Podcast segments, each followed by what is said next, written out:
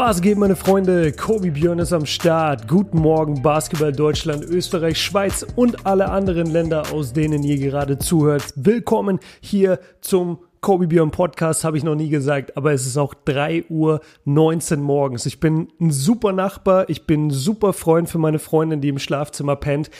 Ich bin einfach ein toller Typ. Ganz ehrlich, ich bin einfach ein toller Typ. Ich bin richtig durch und ich habe sowas von keine Lust, über Basketball zu reden. Ich weiß nicht wieso, aber gestern, nachdem ich diesen, ähm, ja, diesen Podcast praktisch nach dem Jetlag-Schlafen aufgenommen hatte, dachte ich mir, boah, für morgen, ich habe null Lust über Basketball zu reden. Es war einfach keine Motivation da. Und dann dachte ich mir, bevor ich jetzt aber nichts mache, lass mich doch mal einen Off-Topic-Podcast machen. Das heißt, für alle, die jetzt Basketball-Talk erwartet haben, leider heute nicht. Morgen gibt's dann wieder, weil morgen findet ja Game 6 statt. Und da werdet ihr auf jeden Fall dann ähm, einiges von mir bekommen. Jetzt heute wird's aber nur um Off-Topic-Sachen gehen. Ich habe mir die Fragen aufgeschrieben. Es sind mehr geworden, als ich dachte. Ähm, ich habe die alle von Instagram abgezogen, weil ihr, weil ihr sie mir da geschrieben habt. Und ich würde sagen, wir starten da jetzt ganz easy rein. Wie gesagt, das ist eine komplette Off-Topic-Folge. Es geht nicht um die NBA und es ist, fällt ein bisschen so aus dem Programm, ein bisschen aus dem Rahmen. Ähm, und wie gesagt, entschuldigt, falls irgendwas unverständlich ist. Es ist jetzt mittlerweile 3.20 Uhr am Geburtstag meiner Schwester, by the way. Die hat heute Geburtstag, muss ich dran denken, äh, wenn ich später ausgeschlafen habe, dass ich die anrufe. Jetzt aber erstmal kommen wir zu den Fragen. Lieblings-YouTuber YouTuber, die nichts mit Basketball zu tun haben. Ähm, da musste ich jetzt wirklich lange, lange überlegen, weil ich eigentlich gar nicht mehr so viel YouTube gucke. Also ich habe immer das Gefühl, je mehr man etwas in einer bestimmten Sparte macht, desto weniger konsumiert man dann Sachen aus dieser Sparte. Also zum Beispiel, ähm, ich habe früher jede Basketballzeitschrift gelesen, die ich in die, in die Hände bekommen konnte. Und jetzt seit zwei Jahren, seit ich selber halt Content mache, lese ich relativ wenig aus Basketball-Zeitschriften. Genauso ist es mit NBA-YouTubern, Basketball-YouTubern. Früher habe ich alles geguckt, was es gab. Heute eigentlich gar nichts mehr, weil ich einfach selber jeden Tag irgendwie Content produziere, mich mit der NBA beschäftige. Und dass man sich dann auch noch zusätzlich NBA-YouTuber reinzieht, das war zwar am Anfang noch so, aber das ist irgendwie stetig weniger geworden. Stattdessen, womit ich mich immer sehr viel beschäftige auf YouTube, obwohl ich nicht mal 100% in diesem Thema drin bin, sind Filme. Also nicht mal Filme und Serien, sondern wirklich nur Filme. Und wie gesagt, ich bin nicht der krasseste Experte in diesem Feld, aber ich gucke mir so viele Reviews an und höre mir Podcasts an über Filme, manchmal Filme, die ich gar nicht gesehen habe, aber irgendwie irgendwas Weirdes passiert da. Irgendwas, irgendein Interesse wird da in meinem Kopf geweckt und dann höre ich mir einen Podcast an über Citizen Kane, obwohl ich den Film noch nie gesehen habe und ich höre aber seit zehn Jahren, dass das einer der besten Filme ist, bla bla bla bla. Aber ich habe ihn noch nie gesehen, kenne aber die komplette Handlung, weil ich einfach diese Podcasts mir reinziehe darüber.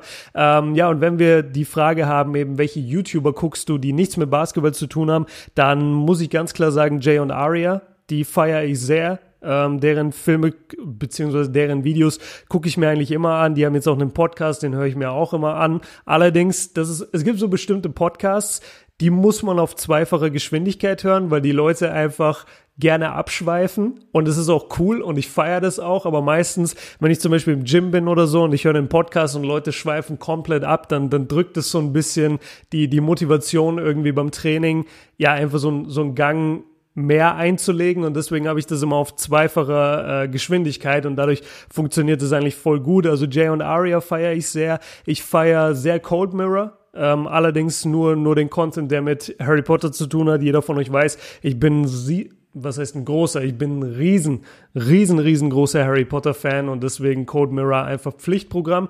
Und ähm, ja, wie gesagt, ansonsten viele Sachen, die mit Filmen zu tun haben. Also egal, ob das Cinema Sins ist oder Screen Junkies oder Nostalgia Critic oder zehn andere Leute, die mir gerade nicht einfallen. Also so ein Content äh, konsumiere ich hauptsächlich auf YouTube. Ich gucke eigentlich so gut wie nichts mehr, was mit Basketball zu tun hat, außer jetzt so die, äh, die NBA Talkshows, die, die ESPN Sachen, diese, diese fünf bis 10 Minuten Videos, die gucke ich schon.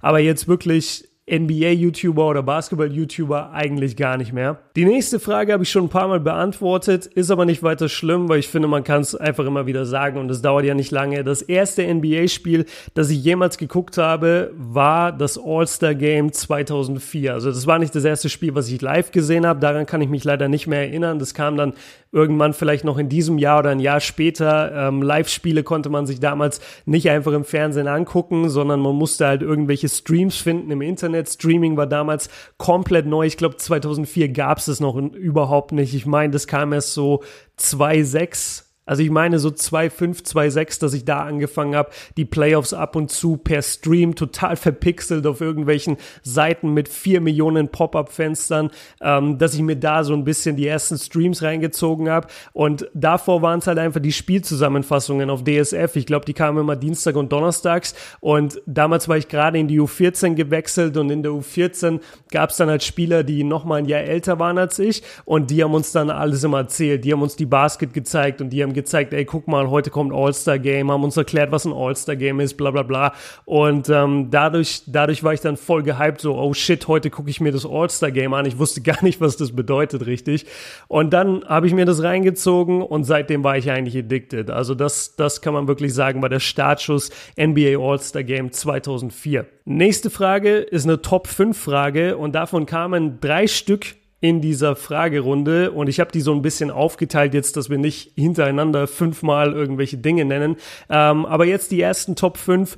Meine Top 5 Rap-Alben. Und ich habe schon sehr, sehr oft über Hip-Hop und Rap hier auf dem Kanal gesprochen und ich plane sogar so ein bisschen einen eigenen Rap-Kanal aufzumachen. Einfach nur so als Hobby-Kanal, jetzt nicht so krass betrieben wie die Kobe Björn-Kanäle, aber einfach so ein, klein, so ein kleines Outlet, wo man, wo man sich äh, gut über Rap und Hip-Hop eben unterhalten kann. Und ihr wisst, dass ich großer Army-Rap-Fan bin. Also ich bin in Deutsch-Rap relativ spät reingekommen, deshalb ist auch nur ein Album auf dieser Liste jetzt überhaupt ein Deutsch-Rap-Album. Fangen wir an Good Kid, Mad City, ganz klar für, für meine Generation glaube ich auf jeden Fall das Illmatic. Also wenn ihr, wenn ihr immer hört, Illmatic is the greatest Hip-Hop-Album of all time. Ich würde sagen, für meine Generation ist es Good Kid, Mad City. Ich habe noch nie was Besseres gehört, egal ob es in der Produktion ist, in den Lyrics, in der, in der Geschichte, die erzählt. Es ist ein Debütalbum. Es ist dieser, dieser Typ einfach aus, aus Compton, von der West Coast, wo man normalerweise nicht so sehr mit diesem ganzen Storytelling verbindet, sondern eher eben mit den typischen West Coast Sound. Und natürlich haben die auch ihr Storytelling drin, aber Storytelling war eigentlich immer eher ein East Coast Ding und vor allem New York Ding. Und deswegen war ich auch immer so ein krasser New York und East Coast Rap Fan, weil ich einfach ein krasser ähm, ja, Freak bin, was, was so Lyrics angeht und gar nicht so sehr immer auf die Beats gehört habe. Und dann kommt da dieser Junge, wann war das? 2011, 2012, glaube ich und droppt halt Good Kid Mad City. Davor schon Section 80, was sick war, was ich echt gefeiert habe. Aber als Good Kid Mad City kam, dachte ich mir, okay, das, das ist der Goat-Rapper meiner Generation. Das nächste Album ist dann äh, überraschenderweise Illmatic von Nas. Ich finde, je älter oder je weiter wir uns wegbewegen von 1994, desto schwerer wird es werden für Leute mit diesem Album zu connecten. Also wenn du heute 14 bist oder 15 oder 16, dann kann ich mir schon vorstellen, dass es relativ schwer wird, sich Nas anzuhören und zu sagen, boah, das ist krass. So geht's mir zum Beispiel mit den ganzen Rap-Sachen aus den 80ern und ganz, ganz frühen 90ern. Also Illmatic ist 94.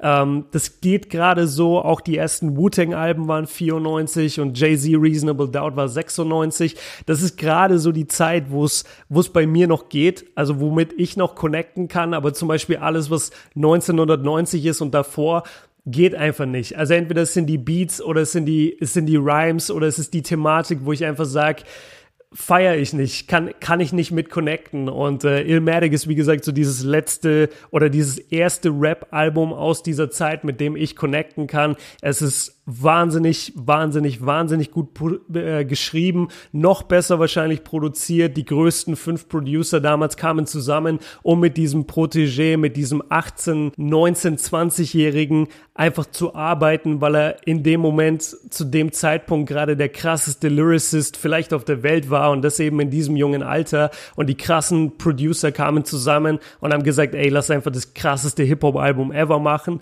Leider, und ich finde einfach, dass man das krass gemerkt. Äh, viele wissen das vielleicht nicht, aber ich finde, wenn man es weiß, mir hat immer so ein bisschen was gefehlt in dem Album. Ich fand es immer ein bisschen zu kurz. Mir hätten noch so ein, zwei Songs gefehlt. Für mich ist ein perfektes Album immer zwischen zwölf, eigentlich genau zwölf Songs lang und manchmal auch 16 Songs, aber bei Illmatic merkst du richtig, am Ende fehlt irgendwie was. Und der Grund, warum das fehlt, ist einfach, weil damals war der Hype auf Nas so groß und die Leute sind so ausgetickt, boah, ich brauche das neue Nas-Album, dass sie ähm, einfach angefangen haben, seinen Shit zu leaken. Also die Songs, die er gemacht hat im Studio, wurden halt auf der Straße einfach schon geleakt und gebootlegt und verkauft. Und dann haben die gesagt, ey, wir müssen jetzt rausbringen, sonst, sonst wird hier alles geleakt und, und wir haben kein Album mehr.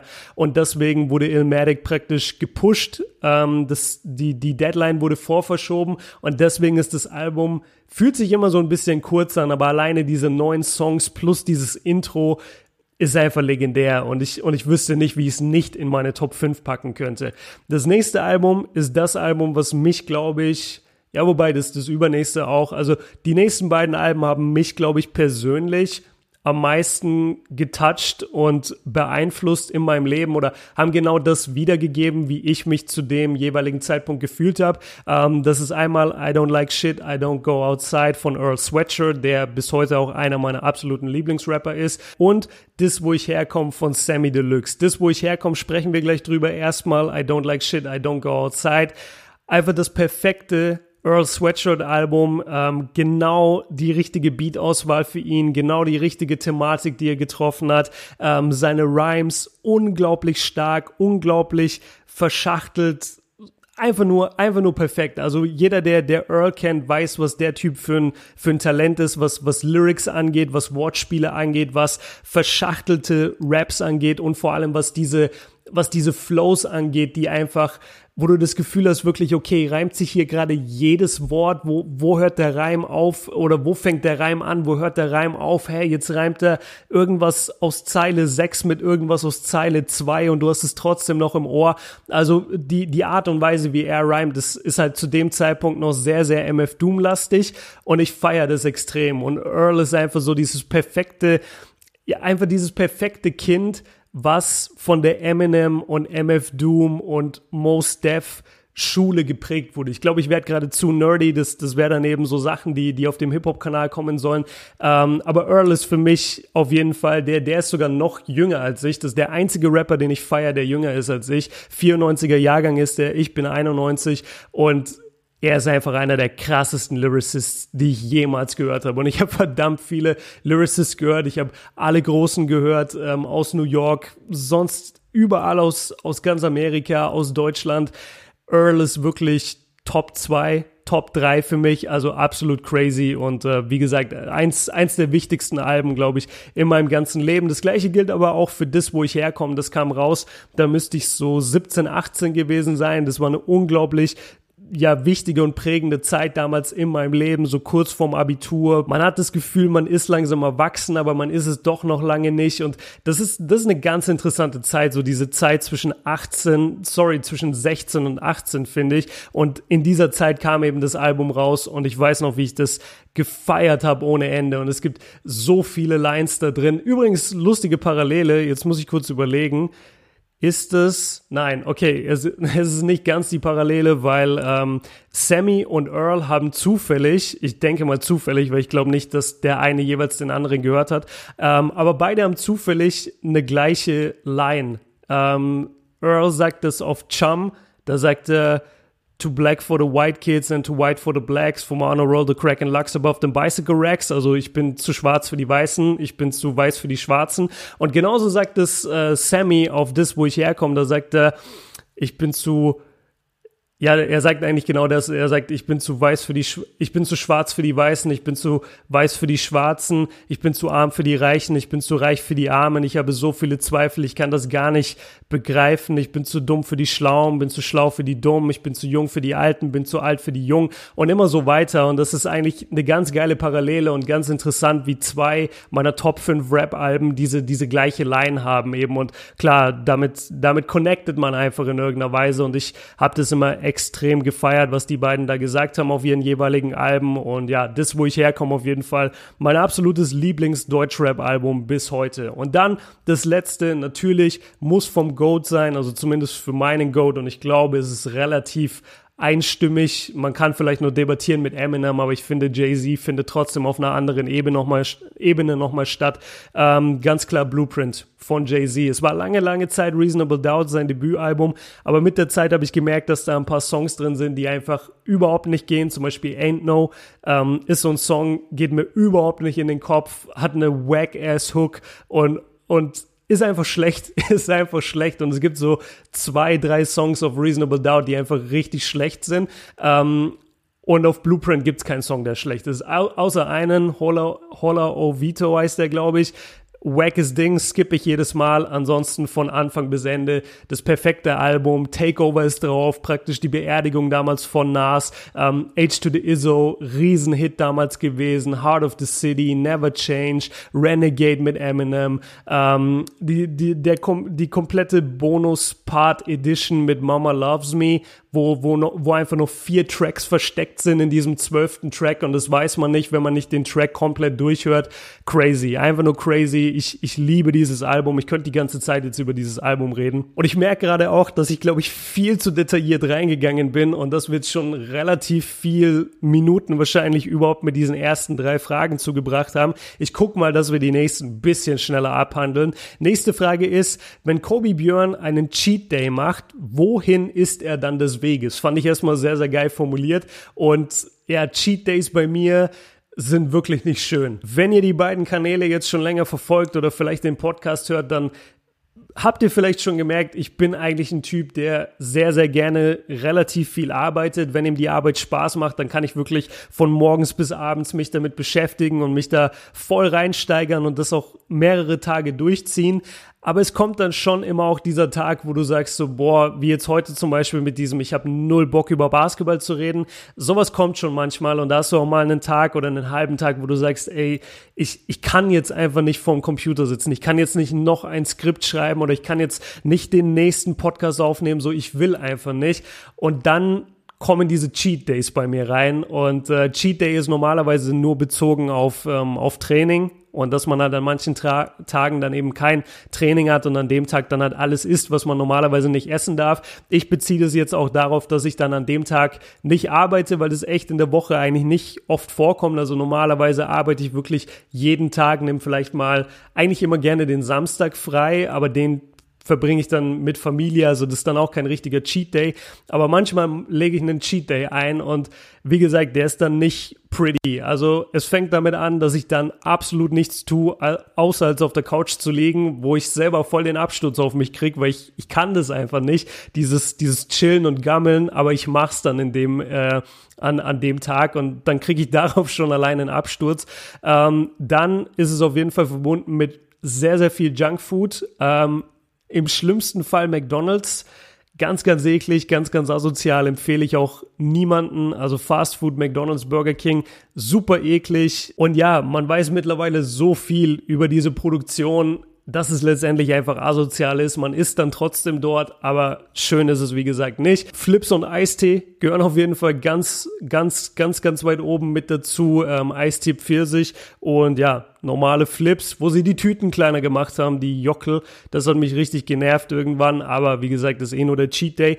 Und das war's schon. Also ich sitze dann echt nur auf der Couch, ähm, guck irgendwelche Filme, ess McDonalds und ess Flips und Eistee und hasse mich danach und hasse mich schon währenddessen. Das sind, das sind meine Cheat Days. So sehen meine normalen Cheat Days aus.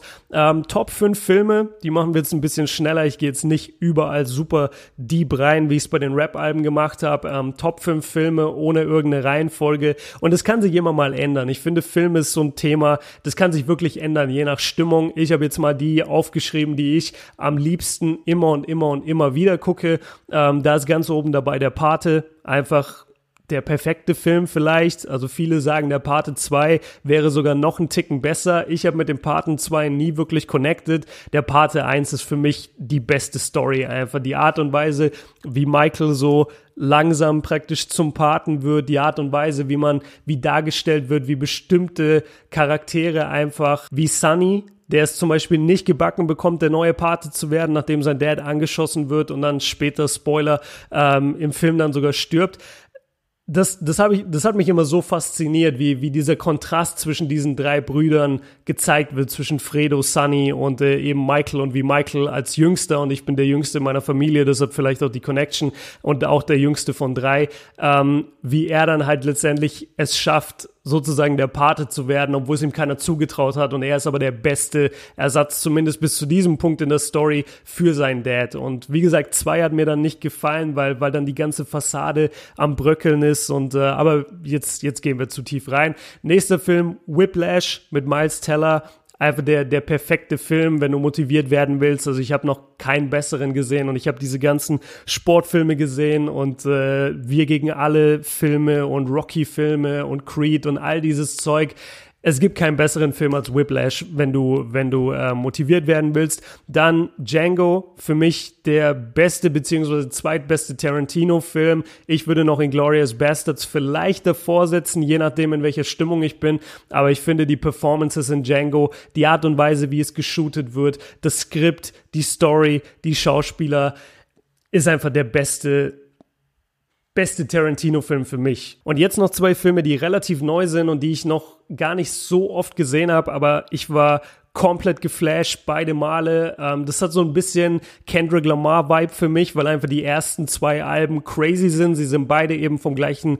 äh, Regisseur, deshalb sage ich das. Sie sind beide von Jordan Peele und das ist einmal Get Out und einmal Us beziehungsweise Wir. Schlimmster Filmtitel by the way ever, Us oder Wir das ist so bescheuert, wenn du mit jemand über Filme reden willst und dann sagst du, ja, ich hast du wir gesehen oder hast du uns gesehen oder du suchst eine, eine Besprechung irgendwie im Internet oder eine Rezension und musst Us Movie Review eingeben, weil dieses Us alleine einfach nicht reicht.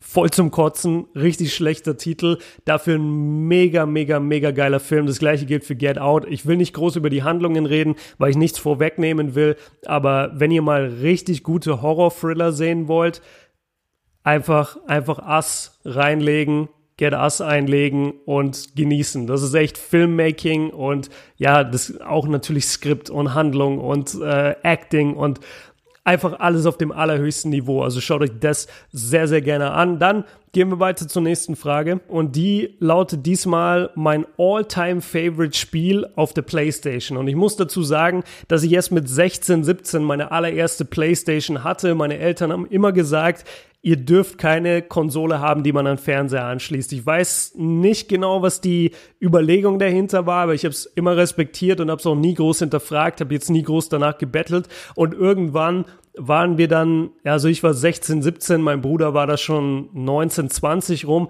Und dann haben wir einfach gesagt, ey, ganz ehrlich, wir haben beide ungefähr 100 Euro oder was es damals waren, lasst es zusammenlegen und jetzt eine PlayZ 3 kaufen. Und dann haben wir die erste PlayZ 3 gekauft, haben darauf immer ein bisschen NBA gezockt, aber da, da war praktisch diese krasse Phase bei mir schon vorbei, wo ich jetzt geprägt geworden wäre von, äh, von einem PlayZ-Spiel. Stattdessen war es bei mir Pokémon Blau beziehungsweise Pokémon Pearl. Die beiden habe ich ohne Ende gezockt. Äh, Mario Kart auf dem DS habe ich ohne Ende gezockt und auf unserem allerersten Computer lief Tony Hawk Pro Skater 2. Und das ist bis heute, glaube ich, das das krasseste, das Spiel, was bei mir die krasseste Nostalgie wachruft. Also Tony Hawk's Pro Skater 2, alleine der Soundtrack, googelt den oder YouTube den mal, zieht euch den rein. Wahnsinnig geile Songs, überhaupt kein Hip-Hop dabei oder relativ wenig, sondern viel so Rock und Metal und das war genau mein Ding irgendwie damals, obwohl ich so eine Musik nie gehört habe, aber in dem Spiel ist das perfekt. Und ansonsten, wie gesagt, Pokémon Blau und Pokémon Pearl. Kommen wir zu den Top 5 Büchern. Ähm, hier habe ich auch eine random Liste erstellt, weil einfach immer mal wieder ein anderes Buch in die Top 5 rutscht oder ich vielleicht über ein Buch schon so oft geredet habe, dass ich es jetzt hier nicht reintun wollte. Trotzdem einmal ganz schnell jetzt äh, eben meine Top 5 Liste. Animal Farm bis heute das einzige Buch, das ich gelesen habe, wo ich auf der letzten Seite äh, angekommen war und dieser, dieser letzte sozusagen Twist kommt oder diese letzte, ja, die, dieser letzte Reveal, sorry, es ist jetzt 3.48 Uhr und ich weiß nicht, wie man Reveal übersetzt, ähm, Wendung, diese letzte Wendung, whatever. Auf jeden Fall ich hatte das Buch in der Hand, habe das gelesen, war an der Stelle und habe das Buch einfach weggeschmissen und, und saß echt so da und, und dachte mir, was habe ich da gerade gelesen? Und nicht, weil es irgendwie so eklig ist oder so abgedreht, sondern einfach, weil du echt das Gefühl hast, du, du guckst in den Spiegel. Also Animal Farm ist unglaublich gut geschrieben. Äh, Props an George Orwell, äh, Orwell auf jeden Fall. Das gleiche gilt für Der alte Mann und das Meer. Das habe ich nicht weggeschmissen, sondern das habe ich, glaube ich, am Ende, ja, wenn ich jetzt übertreiben würde, würde ich sagen, ich habe es am Ende einfach nur umarmt. Ähm, übergeiles Buch. Ich, das, das sind so Bücher, die sind relativ kurz und wenn du jetzt über die Handlung redest, dann spoilerst du schon zu viel. Der alte Mann und das Meer, so ein bisschen wie Whiplash, einfach die, die beste die beste Story, die ich jemals zu einem bestimmten Thema gelesen habe und dieses Thema ist irgendwie präsent in meinem Leben und er hat es einfach am besten auf den Punkt gebracht. Und die ersten 10, 15 Seiten denkst du dir, Alter, was lese ich hier? Es geht hier nur ums Angeln und um Angelzubehör und der Haken und die Angel und Fischernetze und du denkst dir, ey, laber mich nicht voll. Aber je weiter das Buch geht, desto, desto krasser connectest du mit diesem alten Mann und eben mit dem Fisch. Und am Ende, als er dann, ah, ich will es nicht spoilern, aber als er am Ende wieder zurückkommt, krass. Einfach nur krass. Mehr, mehr will ich nicht sagen. Ähm, dann American Psycho oder American Psycho, je nachdem, wie man es aussprechen will, ob Deutsch oder Englisch. Super gutes Buch. Ähm, genauso wie der alte Mann und das Meer. Extrem viel langweiliger Shit drin, wo du dich immer fragst, ey, warum steht das da? Das ist so zum Kotzen, macht das Buch halt die Hälfte nur lang. Aber wenn du dann am Ende angelangt bist, dann macht alles Sinn. Und das finde ich so geil bei Büchern, dass du oft am Anfang Kapitel hast und, und Stellen einfach in, in, in den Kapiteln, wo du dir denkst, lass mich in Ruhe damit. Ich will das nicht lesen. Das ist so langweilig. Was willst du von mir? Und dann am Ende auf den letzten 10, 20 Seiten checkst du dann, warum das da drin war, warum das so wichtig war, dass diese langweiligen Passagen drin waren. Ähm, ja, super Buch. Hab mir auch gestern den Film nochmal angeguckt. Auch ein extrem guter Film geworden, was gar nicht so häufig passiert. Wenn du ein gutes Buch hast, dass daraus auch ein guter Film wird. Bei American Psycho auf jeden Fall der Fall. Das nächste Buch fällt ein bisschen aus der Reihe, allein schon wegen der Protagonistin die ist nämlich, glaube ich, elf zu dem Zeitpunkt, wo wir das Buch äh, lesen, wo wir das Buch anfangen. Es geht um die NS-Zeit, es geht um ein Mädchen, das in dieser Zeit lebt. Und das Krasse ist, und das hat mich so geschickt am Anfang und deswegen habe ich es überhaupt auch nur angefangen zu lesen, das Buch wird erzählt vom Tod. Also der, der Tod selbst tritt sozusagen auf und, und ist der Erzähler von dieser Geschichte und spricht über dieses Mädchen. Und das, was ich so gefeiert habe, das Buch spoilert sich selbst schon, ich glaube, im ersten Drittel. Oder lass es die erste Hälfte sein, ich bin aber fast sicher, im ersten Drittel erfährst du schon über alle Charaktere, die da drin sind, okay, überleben die oder überleben die nicht. Das Buch nimmt es einfach vorweg. Und trotzdem bist du zu jeder Sekunde so gebannt und bei jeder Seite sagst du, nee, no way, okay, ich muss das lesen. Fuck, wie geht es weiter, wie geht es weiter? Obwohl du schon das Ende weißt, aber du musst einfach da, äh, dabei bleiben. Das ist so ein spannendes Buch ähm, und ja, es fällt total aus der Reihe. Die Bücherdieben klingt auch so wie so ein YA, wie so ein typisches YA-Buch, so Hunger Games mäßig und du denkst dir, okay, das ist eigentlich nur für Teenager-Mädchen gedacht, aber glaub mir, wenn ihr Bücher feiert, dann lest die Bücherdieben echt super, super, super starkes Buch. Und als letztes, da habe ich es mir ein bisschen einfach gemacht, weil ich mich nicht entscheiden wollte, weil alle Bücher davon mich geprägt haben und alle Bücher in meine Top, Top 5 eigentlich gehören. Alle Bücher von Robert Greene. Alle Bücher von Robert Greene, egal ob das 48 Gesetze der Macht sind oder Art of Seduction oder 33 wie heißt es, 33 Gesetze der Strategie oder, oder irgendwie so. Ähm, dann The, The 50th Law habe ich noch nicht gelesen. Ähm, Laws of Human Nature kam jetzt neu raus, ist sehr, sehr stark. Und ähm, Perfekt, Perfekt oder Mastery, je nachdem, ob ihr aufs, auf Deutsch oder Englisch lest. Alle super, alle empfehlenswert. Ähm, wenn ihr neu anfangt, dann auf jeden Fall mit 48 Gesetze anfangen oder mit ähm, Art of Seduction beziehungsweise 24 Gesetze der Verführung. Kann man nichts falsch machen. Super Bücher und dann auf jeden Fall auch Mastery, also perfekt lesen. Ähm, ja, und dann Laws of Human Nature. Da muss man so ein bisschen dann nerdy sein und richtig Bock drauf haben. Das finde ich das schwerste Buch. Aber man sollte die alle lesen. Ich finde Robert Greene eine der wichtigsten Stimmen die wir haben unter Autoren in, äh, in unserer Zeit jetzt gerade. Und ähm, ja, kann man nichts falsch machen mit keinem seiner Bücher. Und ansonsten würde ich sagen, das war off-topic. Ähm, das wird es nicht so oft geben. Ich werde gucken, dass wir schon Basketball-Content immer haben, wie wir jetzt in der Offseason weitermachen. Ich denke mal, dass wir nicht mehr jeden Tag on sein werden um 6.30 Uhr. Macht auch wenig Sinn. Die meisten von euch haben eh Sommerferien oder vielleicht Semesterferien. Muss man mal gucken. Also ich, ich bin mir sicher, dass wir nicht täglich on sein werden, aber vielleicht so zwei, dreimal die Woche in der Offseason und dann, wenn die Saison wieder beginnt, äh, wieder jeden Tag 6.30 Uhr. Ich feiere sehr, das Format und ich hoffe, dass es euch genauso geht. Wenn dem so ist, dann gerne gerne eine Bewertung schreiben bei iTunes oder bei Spotify oder wo man sonst irgendwo Reviews schreiben kann. Äh, gerne in die Kommentare auch damit hier auf YouTube. Und wenn ihr ja, noch was anderes loswerden wollt, dann gerne bei Instagram in den DMs, da bin ich auch immer zu erreichen und dann würde ich sagen, Jungs und Mädels, ich mache das ganze Ding jetzt fertig, lade euch das hoch, pünktlich um 6.30 Uhr, könnt ihr es hören in der Bahn und im Auto und damit bin ich jetzt raus. Vielen Dank fürs Zuhören, haut rein, Männer, Peace.